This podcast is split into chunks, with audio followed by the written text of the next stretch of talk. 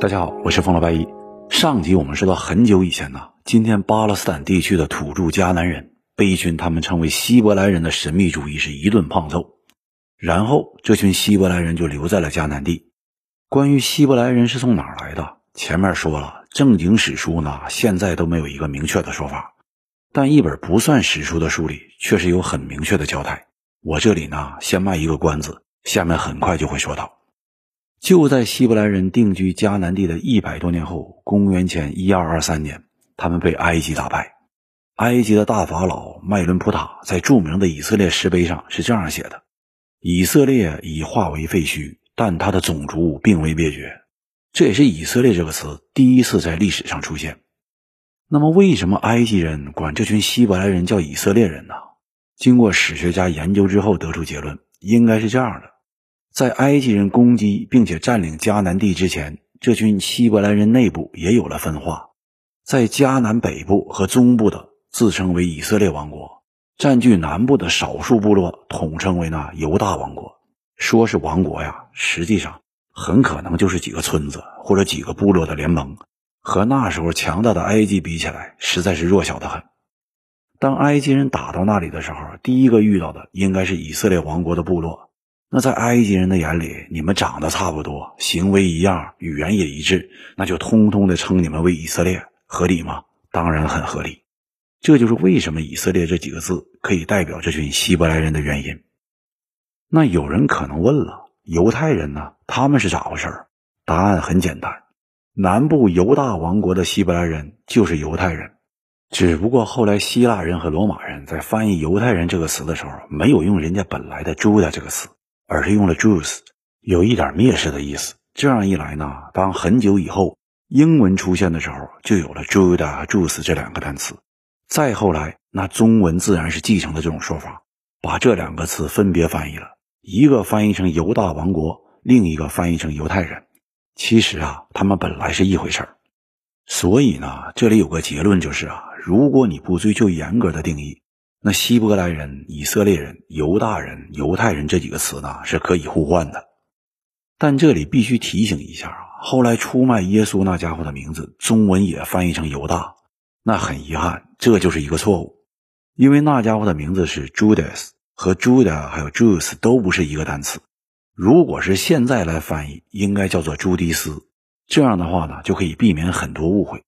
这里额外还要说一下。这个犹大 Judas 也是一个犹太人，这一点呢，就让很多人的误会是更深了一步，这也是没法子的事情。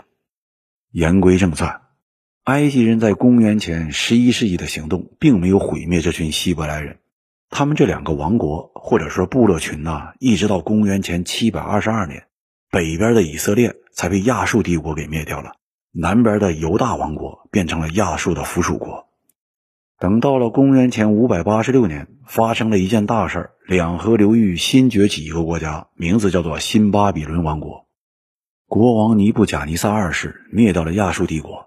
这哥们儿吧，就是建造了传说中空中花园的那位帝王。可是除了种花，他对四处开疆扩土那也很有兴趣。于是呢，犹大王国就倒了霉。当附属国称臣纳贡，那全都不好使了。首都耶路撒冷。被尼布贾尼撒二世用重兵攻破，血洗了整座城市不说，还把上万名希伯来人全都带回了巴比伦囚禁起来，史称巴比伦之囚。可是这些囚徒啊，却完成了一件完全改变人类历史的大事儿。啥事儿呢？这个和希伯来人的起源一样，我也先卖一个关子，一会儿啊，他们会被一起解说。到了公元前五百三十八年，老天爷是终于开了眼。新崛起的波斯帝国又灭掉了新巴比伦王国。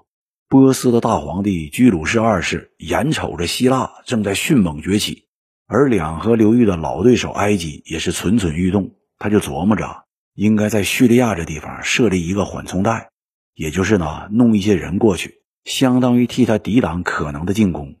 于是被囚禁了五十年的巴比伦之囚，也就是犹太人或者说以色列人，被放回了迦南地区。可是人回来了呀，苦难却不见得就少了。不管我们现在称呼他们为以色列、犹大还是犹太，都改变不了一个事实，那就是他们当时实在是太弱小了。无论是亚述、新巴比伦、波斯还是希腊，托勒密和塞琉古，任何一个国家强大了，就会从别的国家把这块地方给抢过来。我们仅仅以公元前三百一十九年到公元前三百零二年为例，短短十七年间，耶路撒冷在托勒密和塞琉古王国之间七次易手。估计犹太人呢都习惯了，无论谁来了，那赶紧净水扫街，开门迎客就是了。虽然肉体上经常被人蹂躏，但精神上这伙家伙呢却是无比的强大。为啥？这就要回答上面那个问题。巴比伦之囚在那五十多年被囚禁的岁月里，干了一件什么惊天动地的大事儿？简单的说，他们只是写了一本书。但如果按照发行量来说，这本书说它是第二，那绝对没有任何一本书敢舔着脸说它是第一，因为它的名字叫旧约圣经，或者说希伯来圣经。但我们必须声明一下啊，旧约圣经是基督教诞生之后西方世界的流行叫法。而对于犹太人来说，那是万万不会这么称呼他的，因为你说自己的那玩意儿是旧约，那就必然承认还有一本新约。上帝只跟俺们犹太人订立了一次约会，那怎么可能还在订约？你真的当他老人家很闲吗？所以啊，犹太人从来都是称呼他希伯来语的名字塔纳赫。在这本书里，犹太人几乎是完美的塑造了自己的历史。我们之所以不说他们是编造历史，是因为他早已经和历史是精准的结合在一起，到现在我们都搞不清楚这里边有多少是真实的历史，多少是纯粹的瞎白话。下面呢，我们就讲一讲啊，犹太人在这本塔纳赫或者说旧约圣经里是如何描绘他们的历史的。换句话说，对希伯来人到底是咋来的这个问题，来一次彻底的大解密。这些家伙吧是这样说的。说咱们这个世界吧，是由一个叫做 YHWH 的老人家创造的。你一点都不用诧异，这四个字母被称作四字神明。据说拉丁语的发音是雅赫维，起初在翻译成汉语的时候就是耶和华，也就是后来基督教信徒经常高喊的 God。然后呢，汉语又把它翻译成上帝。为了简便，我们从现在开始就称呼这位老人家为上帝。这样一来呢，你始终都知道啊，我们说的是谁。我相信大家对下面这个创世纪的故事很熟悉。犹太人说啊，上帝他不仅创造了世界，还创造了亚当和夏娃。后来这两口子呢，因为闲得无聊，听一条蛇在那瞎白活，就偷吃了一个苹果，把上帝他老人家气的是不轻。一怒之下，把亚当和夏娃是赶出了伊甸园，来到人间生儿育女。可这俩人的后代呢，是更不争气，一个个吊儿郎当、不务正业，还亵渎神灵，气得上帝是拍着大腿喊后悔。他老人家又一发怒，就降下了大洪水，大雨是哗啦哗啦的下了整整四十多天。除了一个叫做诺亚的，因为德性特别好，事先得到了上帝的通知，带着一家人呐和很多成双成对的动物，划着小船躲过了这场灾难。其他亚当夏娃的子孙，那全都遭了殃。应该不是上了天堂，而是到下面去了。这个很幸运的诺亚呢，有三个儿子，分别是闪、含和雅福。其中大儿子闪的后人被称为闪米特人，或者叫闪族人，指的就是今天阿拉伯半岛和叙利亚大沙漠上的游牧民族，也就是希伯来人。所以呢，我们说犹太人用最完美的故事，气势磅礴地交代了自己是咋来的，对着世界宣布。俺们是上帝盖章认可的地球上第一大好人诺亚的大儿子闪的子孙。那然后呢？为啥你是闪的子孙就要欺负迦南人，占领了人家的地盘呢？对于这个吧，旧约里也是有解释的，说的是有一次诺亚喝醉了，脱了一个精光，他二儿子韩看见了自己亲爹诺亚的下体，吓得是哇哇乱叫。可人家大儿子闪听见之后，手里拎一个毯子。背对着他爹就走了进来，把毯子呢盖在了诺亚的身上。那两个儿子一比较，谁更沉稳，道德更高尚，遇事不乱，处事得体，那是一目了然的。于是诺亚醒过来之后，就把二儿子叫了过来，说：“韩呐，你看见了就看见了，乱叫个啥玩意儿？这样吧，就因为你瞎看乱叫，以后你的儿子迦南就要做闪的奴隶。就这样。”闪的后代占领和欺负韩的后代迦南，那就变成了天经地义的事情。而且吧，在旧约里，古代迦南这块地方本来就是上帝赐给闪的后代亚伯兰的土地，原因就是呢，亚伯兰这小伙品行好，为人实在，对上帝很尊重。上帝他老人家一高兴，就给了一块土地，圣经里称为应许之地，包括了今天的以色列、巴勒斯坦、黎巴嫩和叙利亚靠近大海的地区。顺便说一句啊，现在有人管这片地区呢叫做黎凡特。这个称呼不是准确不准确的问题，而根本就是错误的。黎凡特这个词应该是古代高卢人称呼意大利半岛以东区域的，原意是呢太阳升起的地方，那和上帝是一毛钱关系也没有。后来在演变的过程中，黎凡特这个词也是飘忽不定，代指的地方呢变来变去。一般来说，狭义上的黎凡特地区包括了迦南地区，同时呢还包括了叙利亚、约旦和土耳其南部。一句话呀，比几千年前所说的迦南地区那要大很多。据圣经里说呢，上帝他老人家在给地的时候是这样对亚伯兰说的：“你们到了迦南地，就是归你们为业的迦南四境之地，这四围的边界之内要做你们的地。”亚伯兰听到上帝这么说，觉得这地方也忒大了，那以后儿子娶媳妇儿是不愁没地方盖房子了，一激动。就把自己的名字呢改成了亚伯拉罕，意思是万国之父。第一大好人的名头已经给了诺亚，那么我们现在呀只能称亚伯拉罕为第二大好人。这个好人的儿子以撒在书里呢就被定义为犹太人的祖先。这样一来呢，犹太人是既有迦南这块地方的土地所有权，那是上帝亲自颁发的房产证，还有奴役迦南人的祖训。那是老祖宗诺亚亲口许下的，可谓是双重认证，既合理又合法。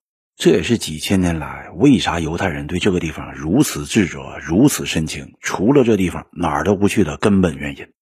就好像俺们中国人，那没了黄河呀，简直是不可想象的。除了把自己的出身交代清楚之外，旧约里还试图解释了这个世界为什么是这样子的。比如说，他对当时世界上各地使用不同语言这事儿是这样解释的。说本来呢，大家都是诺亚的后代，说的呢都是一种语言。你啥时候见过一家人说两家话的？没有。但这些子孙最后实在是太狂妄了，居然想建造一座通天的巨塔，目的呢可能是为了重回伊甸园。上帝一看这事儿可不行啊，这么多人，那俺的园子里那可装不下啊。何况你们今儿个建了这么大的塔，明天就可以建更大的东西，比如说大炮。要是一炮把我园子给轰开了，那还了得！必须阻止。于是呢，他老人家是大手一挥，正在建塔的人彼此就听不懂对方说啥玩意儿了，让对方递过来一把锤子，可能就给你扬一锹石灰，那这活自然是干不下去了。从此，人类就有了多种语言。旧约里还描述了很多以撒后人、犹太祖先们的英勇事迹，这里边比较著名的呢，有以撒的儿子雅各。他因为经常和天神打架，所以啊被赐名为以色列，意思就是胆儿贼大，敢和天神摔跤的人。这也是旧约里面对以色列这个名字来历的解释。而所谓的以色列十二支派，就是雅各的十二个儿子。再比如说啊，他还记录了一个叫做摩西的，带着大家逃离了埃及，回到迦南，确立了十诫。还有后来的扫罗王、大卫王以及所罗门王等等。其中大卫王呢最出名。后来文艺复兴时候的大师米开朗基罗最出名的一幅男性裸体雕塑就是这个大卫王，而且呢，我们经常玩的扑克牌里边的黑桃 K 那也是大卫。感兴趣的可以自己找来看看。上面的这些故事啊，你说它是真的，那肯定不对；但你要说它是假的、瞎白话的，那也不一定。很有可能啊，就是以色列一些部落酋长们半真半假的传说，只是被人为的夸大了。就如同中国的三皇五帝、古罗马的罗慕洛斯一样，这个啊，我在前面都说过了。这里必须强调一句的是，今天有无数人试图找出证据，证明旧约里的这些人都是真实存在过的。可惜到现在呢，他没有一个靠谱的，反对的人也不少，甚至有一个犹太人自己都写了一本书，名字叫做《虚构的犹太民族》，说俺们上学时候历史书上学的那都是假的。当然，很多犹太人呢也对他的这番说辞是翻翻白眼儿，该咋学啊还是咋学。我们说，无论是虚构的出身来历，还是瞎编历史人物，这些呢都没啥大不了的，所有民族都会。之所以说巴比伦之囚牛掰，是因为他们在写的这本书《旧约圣经》里创造了一种叫做弥赛亚的信仰崇拜，而这完全改变了人类历史。这个信仰让犹太人相信，他们世世代代经受的苦难，就是为了等待有一天弥赛亚重新降临人间，拯救他们，然后就世界大同，永久的和平就实现了，甚至会出现呢豺狼和羔羊同卧的经典场面。请注意啊，这里犹太人特意强调了，弥赛亚是只拯救犹太人，没其他人什么事儿，所以这个信仰呢就被称呼为犹太教，犹太人自己的宗教。可是关于这个弥赛亚到底啥时候真的降临，他到底是什么？是犹太人的王，还是上帝的亲戚，或者是他老人家选定的受膏者，甚至直接就是上帝自己？犹太人自己啊也没整明白，经常是争来争去。而这种争议，从某种程度上说，就催生出了基督教和伊斯兰教，给了他们巨大的发挥空间。这个呢，我们后面会说到。以上呢，就是关于犹太人和旧约的大致内容。问题是啊，你在书上给自己整出一个高大上的出身、无比威猛的祖宗，但不代表现实中你就真的牛掰。实际上，就如我们前面所说，犹太人处于迦南这块四战之地，最经常的事情就是被人欺负。什么亚述、巴比伦、波斯、希腊、马其顿等等各种国家，在他们之后就轮到了罗马来欺负犹太人。公元前六十三年，罗马的庞培在征服塞琉古王国的路上，来到了迦南地区，灭掉了这些犹太人是辛辛苦苦建立的、仅仅保持了四十七年相对独立的哈斯蒙尼王朝，把它呢变成了罗马的一个犹太行省。这件事对于罗马和庞培，那就简直相当于搂草打兔子，顺手的事儿，可以说是毫不费力。但对于犹太人，那就又是一次灭顶之灾。被灭掉的犹太人哈斯蒙尼王朝，当时有一个小臣，名字叫做安提帕特。此人并不是一个犹太人，他媳妇儿也不是。按道理说，这么一个身份，在犹太人这种种族认同十分强烈的地方，只能打打杂，干点零活儿。安提帕特呢，也一直是这么干的，相当的忠心。哈斯蒙尼王朝灭亡之后，boss 那就换成了罗马，他还是一样忠心耿耿的对待新老大罗马。他的这份忠心呢，在公元前四十八年得到了回报。当时罗马的凯撒在埃及因为支持埃及艳后而被围攻，这个安提帕特呢，领着三千人冲进了埃及，试图解救凯撒。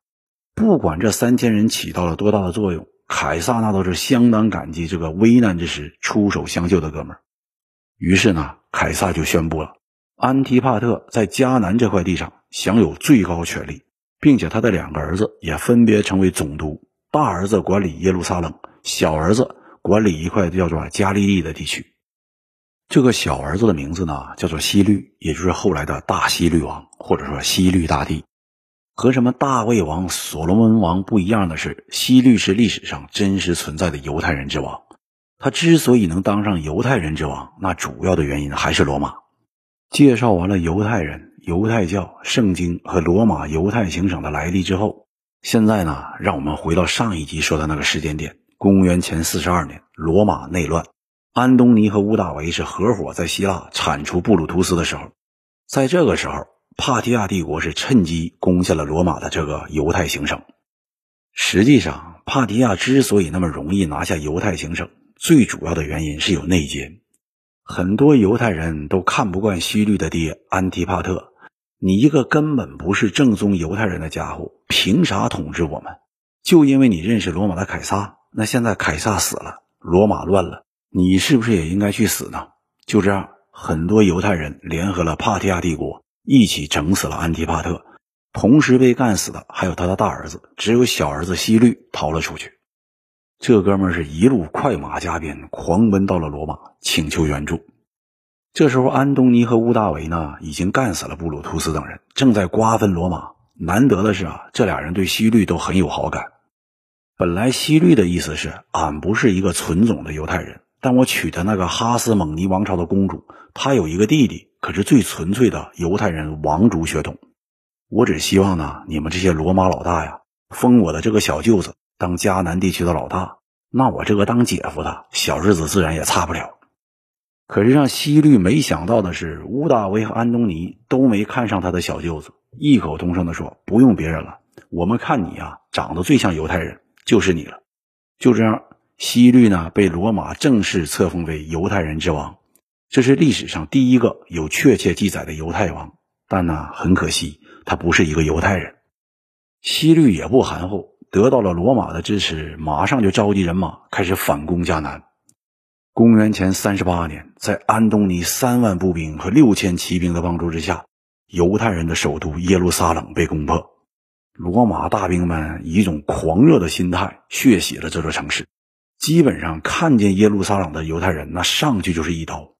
最后，西律啊都不得不拿出大把的金钱去贿赂这些罗马大兵，说：“大哥，你们少杀几个吧，现在这些啊可都是俺的子民了。”都被你们给咔嚓了，我还当谁的王去呢？血洗耶路撒冷之后，安东尼并没有满足，他反而是更加急切的想把帕提亚收归囊下。于是，公元前三十六年，安东尼是率领六万罗马军团，还有来自叙利亚、犹太以及亚美尼亚的盟军，总共是十万人的部队，向着帕提亚发起了总攻。至于说他是否成功了，和乌大维之间的争斗最后是如何收场的？这些呢，我们下期再聊。